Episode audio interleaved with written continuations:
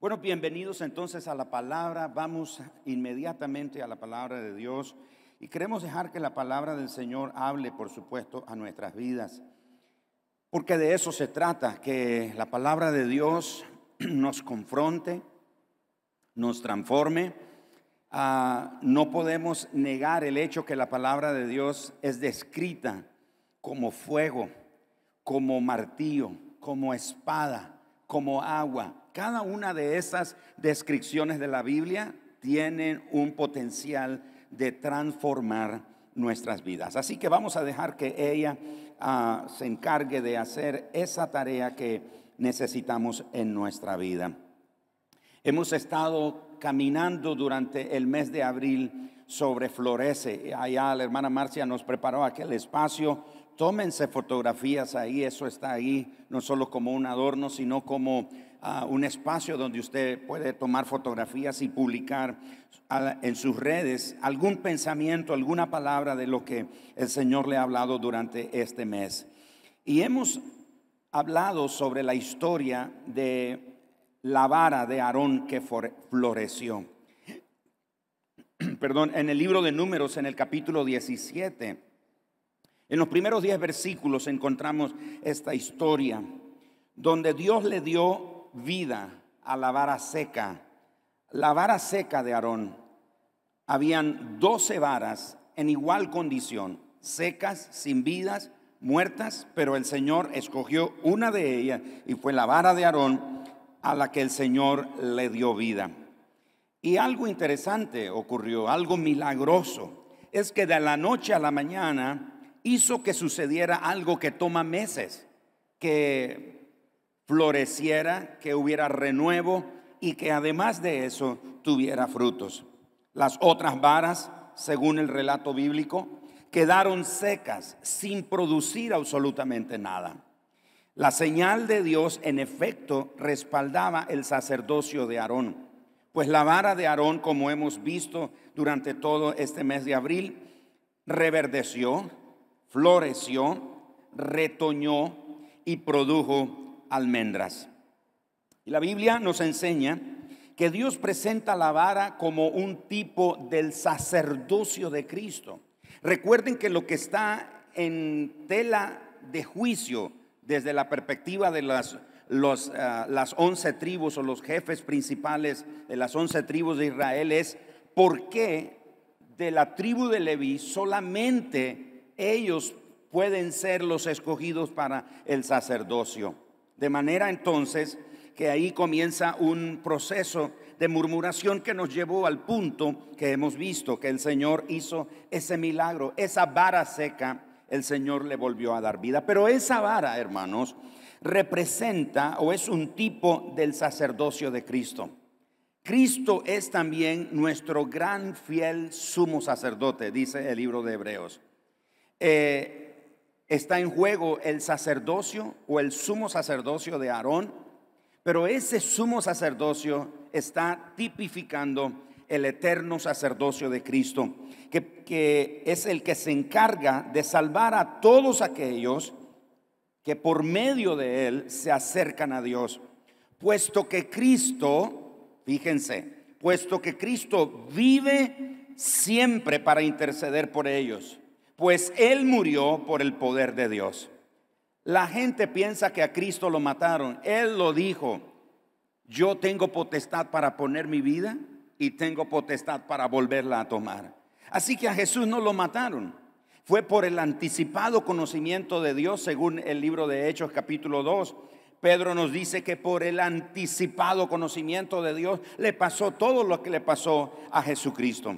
Así que Jesús o más bien esa vara tipifica el sacerdocio de Él, pero también tipifica la persona, el ministerio de Cristo. Porque algo que no tenía vida, porque Cristo murió, eso es algo que no podemos negar, Cristo murió, pero también Él resucitó y ahora Él vive para siempre y vive para interceder eternamente por todos aquellos que creemos en Dios a través de Él. Así que Cristo también reverdeció también Cristo floreció, también Cristo retoñó y Él ha dado cantidades de cantidades de frutos. no almendras, pero frutos. Todos los millones de millones de cristianos o hijos de Dios que han venido a esta relación con Dios por medio del sacrificio de Cristo son ese fruto que presenta delante de su Padre. Así que nosotros somos como esas almendras. Cada, cada persona que viene a Cristo es como ese fruto interminable, ese fruto que no termina de manifestarse, porque Cristo es ese que vive y permanece para siempre. Así que hemos aplicado ese principio bíblico a nuestra vida, a nuestro contexto de nuestro día a día. Porque al igual que la vara de Aarón, tu vara puede estar seca. Puede ser que tu vara puede estar sin vida. Puede ser que tu vara puede estar sin fruto. Pero la palabra del Señor nos enseña que tu vara florecerá. Alguien puede levantar su mano y decir, mi vara florecerá. Ahora, pero ¿qué es nuestra vara? Usted dice, ¿cuál es mi vara? Bueno, tu vara en principio es tu vida espiritual. En principio, tu vida espiritual. Segundo, tu hogar, tu familia, tu matrimonio, tu ministerio, tu profesión, tu negocio, tu salud y la lista puede continuar de más cosas que podrían representar nuestra vara. Puede ser que nuestra vara que esté representada por cada una de estas cosas que acabo de mencionar, nosotros o algunos de nosotros podamos sentir que está sin fruto, que está muerta, que no tiene vida, que está estancada, que está seca. Pero de nuevo, Dios hará un milagro asombroso en tu vida. Como lo hizo con la vara de Aarón, un milagro dándole vida a esa vara que estaba muerta. Por eso quiero animarte que consideremos el tercer y el cuarto milagro de gracia aquí en este pasaje de Números capítulo 17. Y si me acompañas a número 17 en el versículo 8 específicamente, aconteció que al el día siguiente vino Moisés al tabernáculo del testimonio y he aquí que la vara de Aarón de la casa de Leví había en primer lugar reverdecido. Y ya hablamos sobre ese primer milagro, lo que implicó reverdecer. Segundo, echado flores. Y vimos lo que implica florecer. Y tercero, arrojó renuevos, o lo que nosotros conocemos retoñó, arrojó retoños. Y finalmente dice, y produjo almendras. Esto tiene que ver con el fruto. Así que el tercer y el cuarto milagro de gracia aquí es retoña y produce. Pero el texto bíblico habla de renuevo. No usa propiamente la palabra retoñar o retoño, usa la palabra renuevo, pero es un sinónimo de retoño. Pero renuevo, renuevo, es un tallo que brota de un árbol o de una planta después de haber sido podado o después de haber sido cortado. Puede ser que algunos de nosotros estamos a punto de experimentar un renuevo o un retoño. Quizás Dios nos, nos ha dado una buena podada, nos podó. Y la poda no tiene como propósito dañarnos, aunque en el proceso es doloroso, pero el plan de Dios no es dañarnos, o en lo natural, el plan del, eh, del jardinero, cuando poda un árbol, su plan o su propósito no es dañarlo, por el contrario, es acondicionarlo para que continúe teniendo más vida, para que esté más saludable. Así que si en algún momento usted siente que ha estado en un proceso como de pérdida, como que ha estado, han estado podando y quitándole cosas. Lo que Dios te ha estado quitando es solamente un peso en exceso que tienes, que no te ha dejado ser más productivo, no te ha dejado de ser más efectivo en cualquier área de las que mencioné, el hogar, la familia, el matrimonio, el ministerio, tu vida espiritual, etcétera, etcétera. Así que Renovar habla de eso, de haber sido podado o haber sido cortado. Pero notemos que el renuevo es ese tallito que comienza a brotar de nuevo, Quizás usted lo ha notado en su jardín o en su parcela, ahí en, en el terreno que tiene, un árbol le cortó ramas, etcétera, lo podó. Pero interesantemente comienzan a, salir esos tallitos, esos renuevos, esas, esas hojitas verdes nuevecitas. Eso es saludable para el árbol. Así que el renuevo nos habla de eso. Ahora, el hebreo, que es el idioma en el que se escribió el Antiguo Testamento, nos lleva más allá de lo que significa renuevo según el diccionario de la Real Academia de Español. El hebreo dice que renuevo tiene que ver con fruto. Cada vez que hay un renuevo en un árbol, está anunciando una temporada de fruto, pero también habla de prole o descendencia. También habla de una camada, habla de un retoño, habla de verdor, habla de crecimiento, habla de nacimiento. Así que, de acuerdo a la palabra hebrea, de donde se tradujo la palabra renuevo al español del hebreo, nos habla que, o nos deja ver que el renuevo tiene que ver más que ese tallito nuevo que está surgiendo él implica fruto, prole, camarada, o camada, perdón, verdor o vida, crecimiento, nacimiento.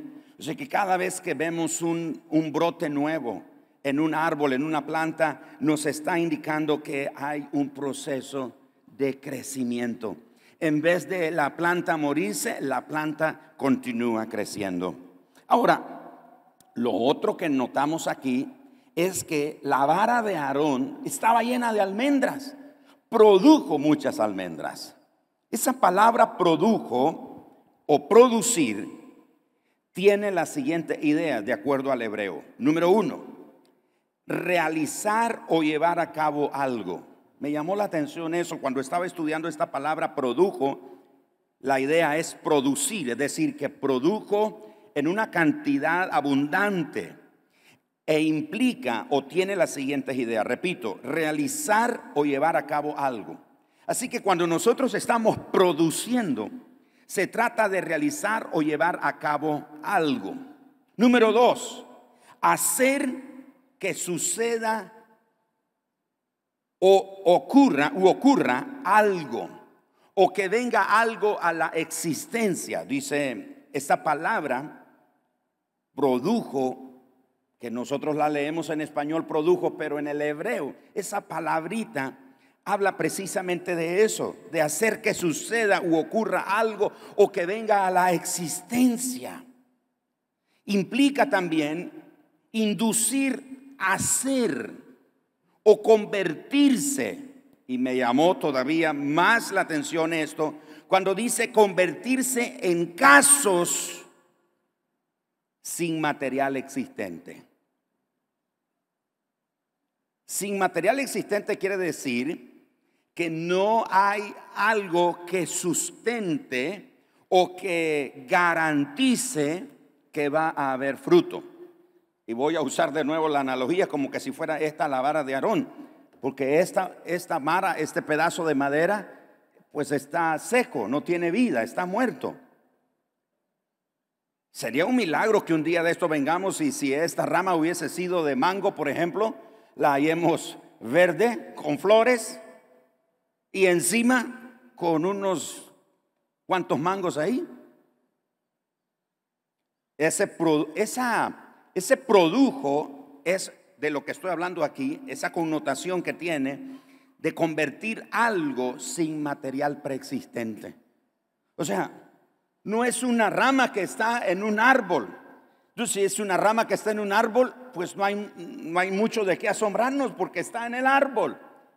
Pero este, esta rama, esta vara de la que produjo almendras, no había un material preexistente.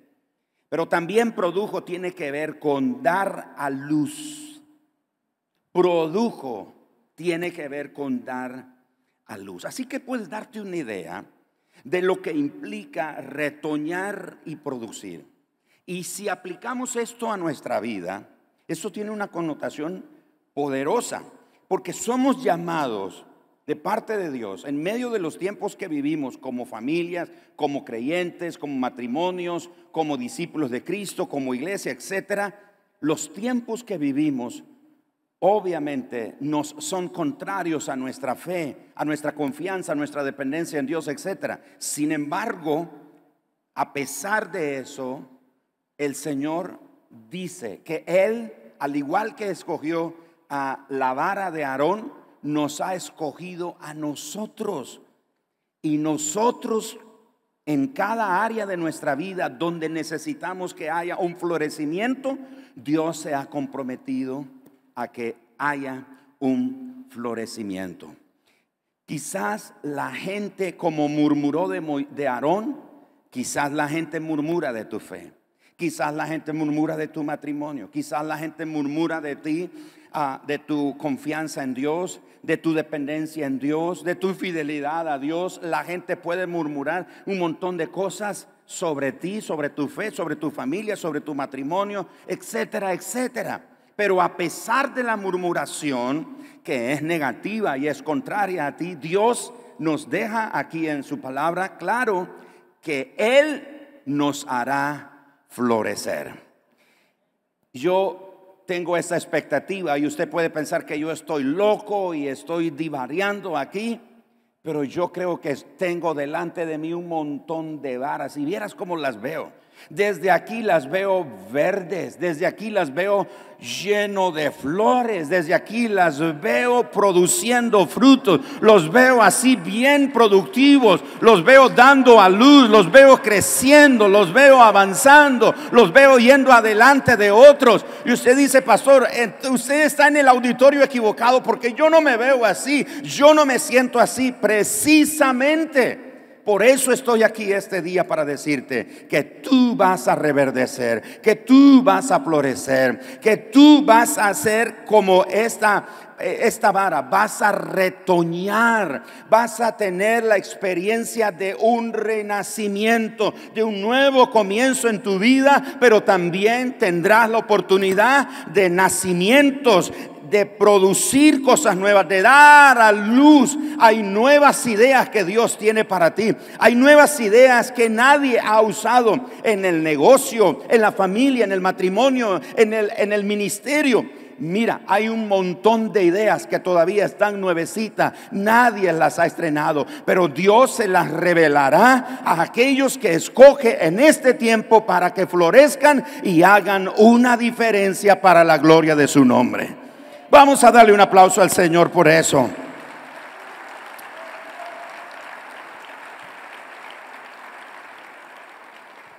Hay un ejemplo en la Biblia que quiero usar esta mañana. Un ejemplo de florecimiento. Y me refiero a una mujer. Una mujer que se llamaba Noemí. Echemos un rápido vistazo de la vida de ella. Hermanos, es fácil dar por perdido el futuro cuando enfrentamos todo tipo de dificultades, cuando enfrentamos todo tipo de contratiempos inesperados y cuando todo lo que nos está sucediendo ocurre a cierta edad en nuestra vida. No sé usted, pero de repente algunos de nosotros sentimos, ah, yo ya estoy demasiado viejo.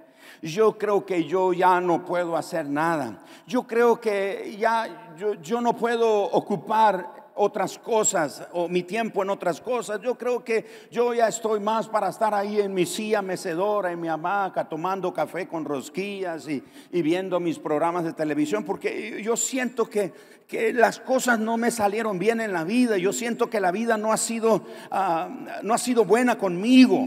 Me ha tocado momentos difíciles en la vida. Y eso es lo que le pasó a Noemí. Noemí enterró su fe porque escapó de una gran hambruna. Pero no solamente eso, ella tuvo que perder a sus seres queridos. Y encima de eso ahora está sola. En el libro de Ruth encontramos la historia de esta mujer. ¿Por qué no lleva el nombre de ella y lleva el nombre de, de Ruth? ¿Y quién era Ruth? Ruth era o llegó a ser su nuera. Hay una gran hambruna. Y, y, sabe, hermano Orlando, usted se acuerda que estábamos en Guapiles, Costa Rica, hace muchos años, y el Señor nos dio una palabra para los cientos de nicaragüenses que estaban en esa iglesia. Y cuando yo estaba escribiendo esto, me acordé de esa palabra.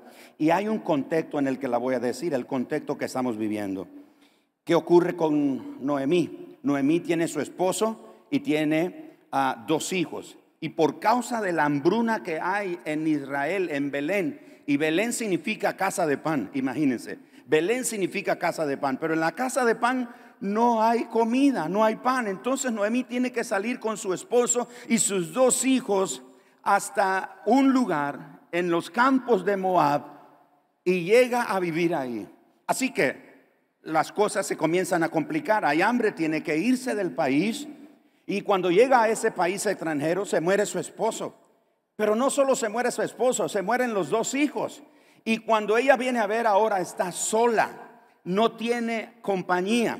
Así que Noemí se dio cuenta que estaba entrando en una nueva temporada y aprendió que su tarea solamente estaba cambiando, no necesariamente había terminado su tarea.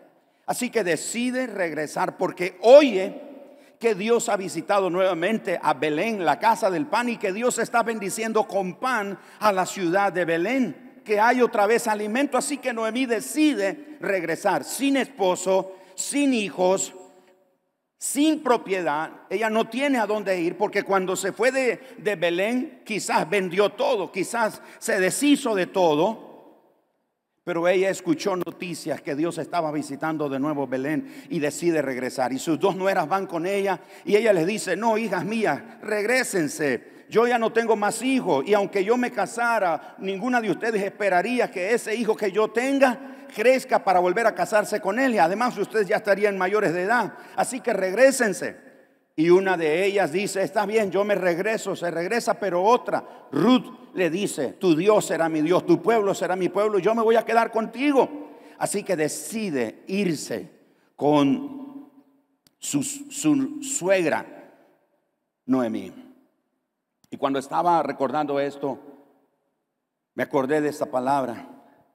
Yo sé que hoy día y hace muchos, por mucho tiempo, muchos nicaragüenses han tenido que salir de nuestro país. Se han ido a muchos países por diversas razones.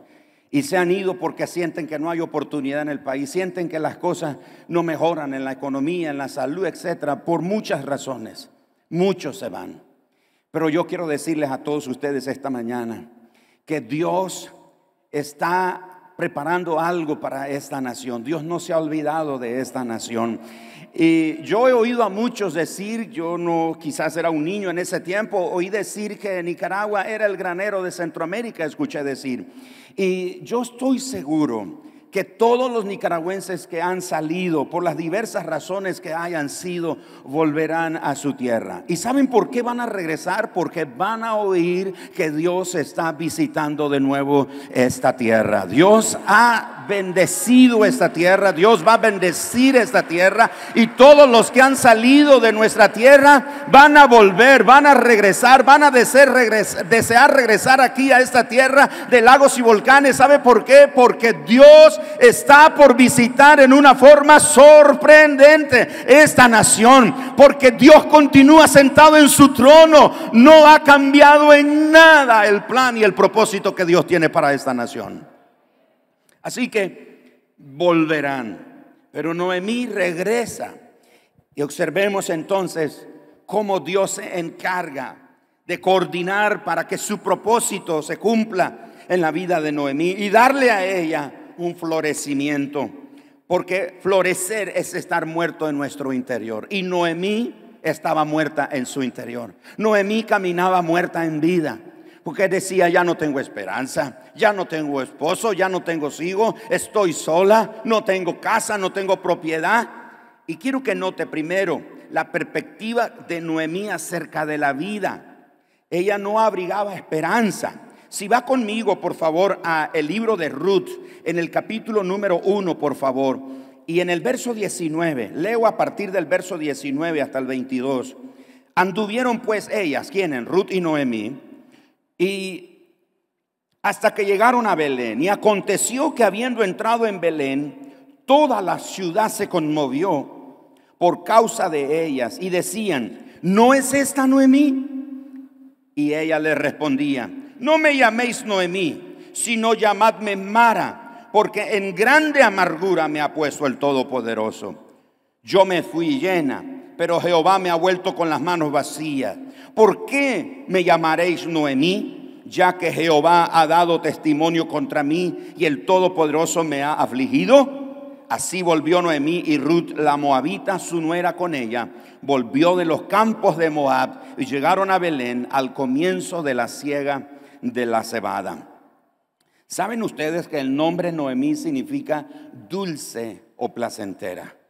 Eso significa el nombre, dulce o placentera. Entonces la gente cuando la ve llegar a, ¿cómo se llama? A Belén, a su aldea, a su pueblo, a su comunidad, todos están hablando, Noemí ha regresado y vino con una moabita. Y todos salen a encontrar a, Noemí. Noemí, qué bueno que venís. Y dice Noemí, por favor, ya, ya, no me llamen Noemí. Cámbienme el nombre. Porque lo contrario a florecer es estar muerto en nuestro interior. Es pensar que ya no hay esperanza. Es creer que todo está perdido. Y Noemí dice, no, ya no me llamen placentera o dulce. Llámenme amarga porque así estoy, lleno de amargura, llena de amargura. Estoy con dolor en el alma, estoy decepcionada, estoy desesperada, estoy frustrada. No me hablen de deleite, no me hablen de gozo, no me hablen de esperanza, porque así estoy yo. Estoy llena de amargura. Y lo tercero, o lo, lo más importante que quiero destacar ahora, está en el capítulo 4. Vayan conmigo al capítulo 4, por favor. Y en el capítulo 4, noten esto que tremendo. A partir del versículo número 13. Vayan a casa hoy y terminen de leer el libro de Ruth, pero se los voy a parafrasear rápido. Noemí llega, se instala. Ruth sale a buscar alimento y haya gracia delante de un hombre que se llama Booz. Y sorprendentemente ocurre algo. No, eh, Ruth le pide matrimonio a vos. ¿Y sabe cómo era en ese tiempo la forma de pedir matrimonio? Así que, eh, mujeres, ustedes también pueden pedir matrimonio, ¿ok? A veces las muchachas están esperando que sea el muchacho el que le pide matrimonio, pero mujeres también usted puede pedir matrimonio. Y en ese entonces la forma de pedir matrimonio era que una mujer, si quería pedirle matrimonio a un hombre, lo que hizo Ruth, fue y se acostó a los pies de él, sin tener nada sexual con él, obviamente, y le desnuda los pies. O sea, le levanta la bata y le deja los pies desnudos como a esta altura. Esa era una forma de pedir matrimonio. Boaz se despierta y descubre que tiene su pijama de Winnie Pooh. que tiene su pijama de Winnie Pooh levantado. Y se sorprende, dice, ¿qué hace? Si él la elogia y le dice, qué bueno que no fuiste a buscar a los jóvenes pobres y ricos, sino que has venido aquí. Y la historia dice, el texto bíblico, que finalmente Booz se casa con Ruth. Y vean lo que ocurre. Versículo 13. Booz pues tomó a Ruth y ella fue su mujer y se llegó a ella y Jehová le dio que concibiese y diese a luz un hijo. Acuérdense que Ruth no había tenido hijo con su anterior esposo, porque murió y no tuvo hijo. Verso 14.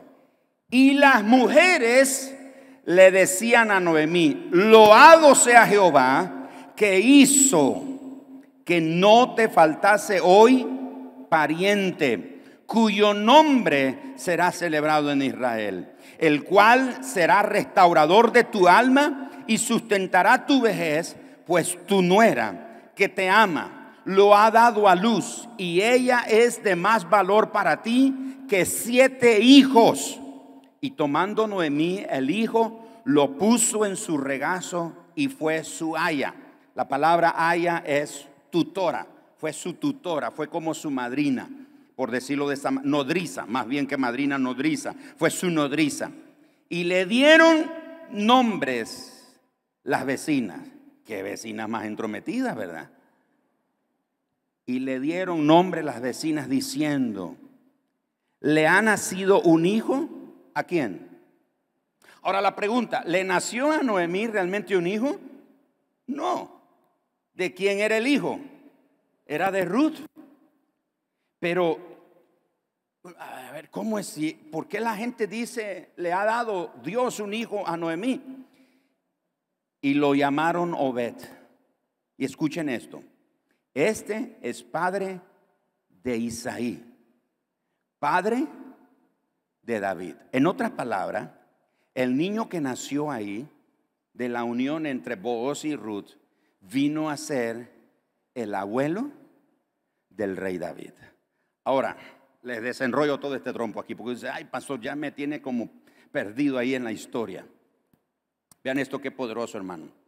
Noemí, muerta en su interior, dice, ya no me llamen bienaventurada, ya no me llamen deleite o dulce, llámenme amarga, porque ya no tengo esperanza. Ella se ve seca, se ve sin fruto, se ve sin vida, se ve sin futuro, lo ha perdido todo.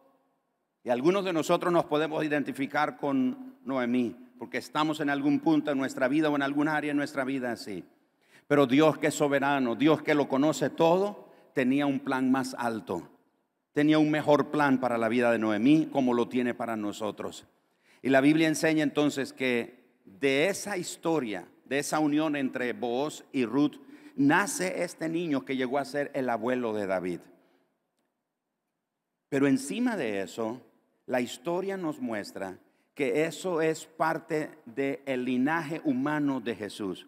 Ustedes van a Mateo capítulo 1 y van a encontrar a Ruth incluida en el linaje terrenal de Jesús. En otras palabras, Noemí pensó que su vida ya no tenía futuro. Noemí pensó que su vida ya no tenía esperanza y que como la vara de Aarón estaba muerta. Pero Dios tenía, como dije, un plan mucho mejor para ella. Y ahora ella tiene la oportunidad de cargar en sus brazos a este bebé. Este niño que representa para ella la esperanza, representa para ella el ánimo, representa para ella un futuro. Ahora es interesante, ¿se acuerdan que en una ocasión le preguntaron a Jesús, Señor, un hombre, una mujer se casó con su esposo y muere su esposo? Y la ley dice que el hermano se tiene que casar con ella para levantarle descendencia. Y muere ese también, y muere el otro. Total que se mueren todos y ella no tiene hijos de nadie. Y Jesús dijo, bueno, que cuando resuciten en la resurrección serán como los ángeles, que no tienen sexo, no tienen así una sexualidad. Y dice, serán como los ángeles. Estos hombres están tratando de confundir a Jesús, pero Jesús les aclara que no estén pensando en eso, que no se confundan en eso, porque al final serán como los ángeles. Pero la ley establecía que un hombre un hermano tenía que casarse con la ayuda de su hermano para levantarle descendencia en el caso que no tuviera hijo. Así que el primer hijo que Booz y Ruth tienen legalmente no era hijo de Booz. Era el primer hijo del primer esposo de, de Ruth el segundo hijo, a partir del segundo hijo de Boaz y Ruth, esos sí ya eran legalmente los hijos de él, porque eso era lo que establecía la ley. Así que Noemí ahora tiene la oportunidad de ver en su vida un plan. Y estas son las cosas que a mí me, me inspiran de Dios. Al igual que David tenía en mente construir un templo, Dios tenía en mente construir un reino. ¿Se acuerdan? David quiere construir el templo y el Señor le dice, no, tú no vas a construir el templo, pero no te preocupes, porque yo estoy pensando en un reino. Tu reino, de ti viene uno que tendrá un reino que no tendrá fin. Y ese es Jesucristo. Lo mismo ahora es aquí con Noemí. Noemí está en un punto donde ella piensa que ya no tiene esperanza, pero nace este niño Y ella puede estar pensando de que qué alegre, Dios se acordó de mí, me ha visitado y me ha dado ahora este nieto que va a cuidar de mí. Pero Dios está pensando más allá de eso. Dios está cuidando el linaje de su Hijo Jesús. En otras palabras, todo redunda para la gloria de Dios. Lo que Dios está a punto de hacer en tu vida no será como resultado o como el propósito final no será que tú tengas ese beneficio y egoístamente sienta que bueno ha sido Dios, se acordó de mí y me ha bendecido de esta manera. No, el propósito final es que Dios reciba la gloria. Iglesia, estoy aquí para decirte, es tiempo de florecer. No pierdas la esperanza. No sigas más en amargura, porque Dios tiene para ti un nuevo comienzo. Dios tiene para ti una nueva temporada. Dios tiene para ti un nuevo inicio. Dios tiene para ti este milagro de reverdecer, de florecer, de retoñar y producir frutos para la gloria de su nombre. Yo quiero pedirte que te pongas en pie esta mañana. Y vamos a cantar, les pido a los chicos que vengan aquí, vamos a cantar con alegría, vamos a cerrar esta palabra, este mes de florecimiento y espero que usted ha, ha, tomado la palabra que haya sido propicia para su vida, tómela, aplíquela a su vida. Pero yo quiero que usted tenga esto en su corazón, esta convicción en su corazón por muy seco, por muy estéril, por muy sin vida, por muy, sin fruto, que usted sienta su vara, y ya repito, puede ser el hogar, el matrimonio, la familia, el ministerio, el negocio, la profesión, la salud, su vida espiritual, no sé qué, en qué área puede estar. Independientemente de eso, vamos a florecer. Vamos a florecer. Estoy parado delante de muchas varas florecidas varas reverdecidas. Lo que veo aquí esta mañana son varas con muchos retoños. Veo varas aquí hoy con muchos frutos, con muchos frutos, muchos frutos, con nuevos nacimientos, con nuevos comienzos, con nuevos crecimientos, dando a luz ideas nuevas, ideas nuevas, esperanzas nuevas, fuerzas nuevas, avivándose la fe es lo que yo veo, es lo que yo veo en este tiempo, en medio del tiempo o el desierto que podríamos estar viviendo. Yo creo que nuestra vara florecerá, esta casa florecerá, esta casa florecerá, esta iglesia florecerá, tu matrimonio va a florecer, tu economía va a florecer, tu vida espiritual, lo más importante, tu vida espiritual va a florecer. Has estado marchito, vas a reverdecer, has estado desanimado, tendrás nueva fuerza, has estado débil, como la palabra del Señor dice, diga el débil, fuerte soy, será fortalecido en el del Espíritu Santo en tu vida. Viene una temporada de florecimiento y yo quiero estar en primera línea para ese florecimiento. Dale un fuerte aplauso al Señor esta mañana y cantamos así.